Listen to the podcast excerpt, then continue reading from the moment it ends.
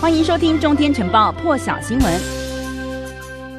好，我们继续来看到，就是这个印度的第二波疫情是急速的恶化。那么单日新增确诊呢，是也突破了四十万例，刷新了世界纪录。加上呢，当地有许多的医院是缺氧气啦、缺呼吸器等等这些医疗的物资，因此呢，他们也拒收病患，导致死亡率激增，累计死亡人数呢也突破了二十万人。在这个印度工作的台湾人呢，目前已知有至少已经是有十一个人感染新冠肺炎了。在昨天下午呢，也传出有一名阳性的台籍干部，在这个当地的。古尔冈的医院呢不治身亡。根据这个驻印度代表处呢，至今接到的一个通报哦，这是首位在印度染疫身亡的台籍干部。就有消息人士透露说呢，这一名不幸身亡的这个科技公司台籍干部，他今年四十九岁，其实曾经接种过大陆的科兴疫苗，而且呢，这一家科技公司在当地呢，一共是有八名的台籍干部也都曾经接种过这个科兴疫苗，当中五个人呢，其实在这个星期都感染了新冠肺炎，不过。只有这一名阳性的台干呢，住进了医院里头来治疗。其实住院之后呢，原本这个恢复状况是还算不错，但是昨天下午呢，病情是突然急转直下，最后不幸离世了。根据印度的这个平面媒体报道说呢，呃，平面媒体报道呢，驻印度的代表处的官员呢是已经分了两个梯次前往医院来接种疫苗了，但是呢，因为最近又有印度的雇员确诊呢，因此呢，也在进行办公室的全面消毒，也在执行分流。上班的制度，但是呢，外交部驻这个印度的所有官员呢，仍然是每天都会到办公室里头来上班。那么现在呢，印度疫情狂烧，根据今日印度的报道呢，印度北方邦的这个安拉阿巴德城呢，氧气的供应量也逐渐匮乏，当地有许多民众都堵在这个氧气瓶的工厂外头呢，要等待来购买氧气。不过目前呢，印度军方是已经接管了当地的这个制氧工厂，官方声称呢，为了要要维护法律还有秩序哦，所以呢，优先考虑向医院来提供氧气。但其实呢，有许多的这个患者家属就哭诉说，大家呢需要待在家里头来照护这些一些患者，而不是呢送去人多拥挤的医院呢。患者呢也有些人在家里头，他们也需要这些氧气啊，但没有办法获得氧气，甚至呢有的人是连跑了两间的工厂哦。有家属就抱怨说呢，这些警方解决问题的方式，竟然是告诉他们。去去坐在树底下来增加这个呼吸一下，来增加患者血液中的氧气饱和度。事实上呢，其实即便呢是幸运的抢到医院的病床了，但有记者实地到医院走一趟，却也发现呢，医院里头同样是物资匮乏，没有氧气可以用。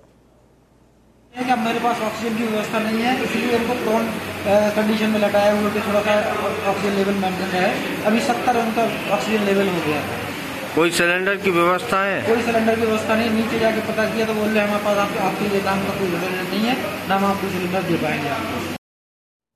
印度的医疗体系崩溃哦，印度政府呢，五月一号，也就是昨天呢，就开始开放了十八岁以上的成年人要赶快来接种疫苗了。俄罗斯首批的这个史普尼克五号疫苗呢，也在昨天抵达了印度，希望有助呢这个印度扩大扩大来接种疫苗。史普尼克五号抵达的是这个印度的海德拉巴，他们表示呢，这款疫苗是的有效率呢达到了百分之九十一点六，而且呢是早在这个四月十二号就获得了印度授权紧急。使用了，这也是印度批准紧急使用的第三款的新冠疫苗了。其实印度目前呢，只是只有这个本土研发的，是由巴拉特生物科技公司生产的这个 COVAXIN 疫苗，以及呢这个印度的血清研究所生产的 AZ 疫苗来提供民众接种，一共三款加上这个二制疫苗。但先前呢，因为这个印度的本土疫苗没有完成第三期的临床实验，就获得了政府授予的紧急使用权，所以呢，民众也产生了一些不信任感，导致这个疫苗接种的意愿降低，所以有专家就认为说，这个二国制的疫苗来到印度之后呢，将会有助印度进一步的扩大疫苗接种的覆盖率。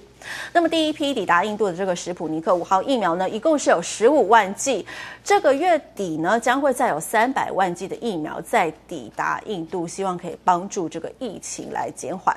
另外讲到疫情，要来关注到是日本哦，最大邮轮飞鸟二号呢，日前是载着有三百多名的乘客出发，打算呢他们要在这个豪华游轮上头度过日本的黄金周假期。没有想到呢，一名六十多岁的男性旅客登船之后确诊了，也让这个船公司立立刻取消了航程。昨天中午呢是返抵了横滨港，所有的旅客下船呢也是他们的航假期也当然随时泡汤了。日本 TBS 电视台就报道说，这个飞鸟二号呢四月二十九号就从这个横滨港来启程了。一周的航程，原定呢要前往北海道之后再回到横滨，但是就在出海一天之后，四月三十号下午确认了有一名六十多岁的男性旅客染疫了，所以船公司呢立刻就取消了这个七天六夜的航程返航。飞鸟二号靠港之后呢，就先让这个确诊的男子还有妻子先下船，之后呢他就被送到医院隔离治疗了。至于其他的三百位乘客也陆续下船，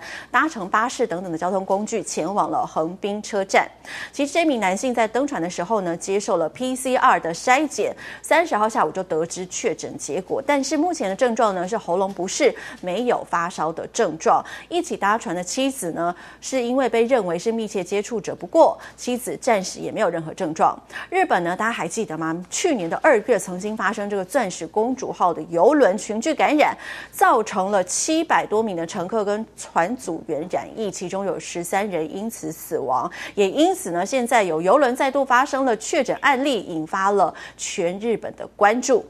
同样要讲到日本的疫情哦，也在继续延烧，境内的疫情很严重。东京都呢，昨天是通报新增了一千多起的确诊病例，也创了三度紧急事态宣宣言发布以来呢的新高纪录。大阪府也新增了一千两百六十二例，再创历史的新高。日本政府呢，四月二十三号是决定要从四月二十五号一直到五月十一号这段期间呢，针对东京都、大阪府还有兵库县、京都府这四个都府县三度发布紧急事态宣言。没想到大阪府又新增超过了一千两百例，东京都呢也新增了一千零五十起的确诊病例，创下了第三度紧急事态宣言发布以来的新高。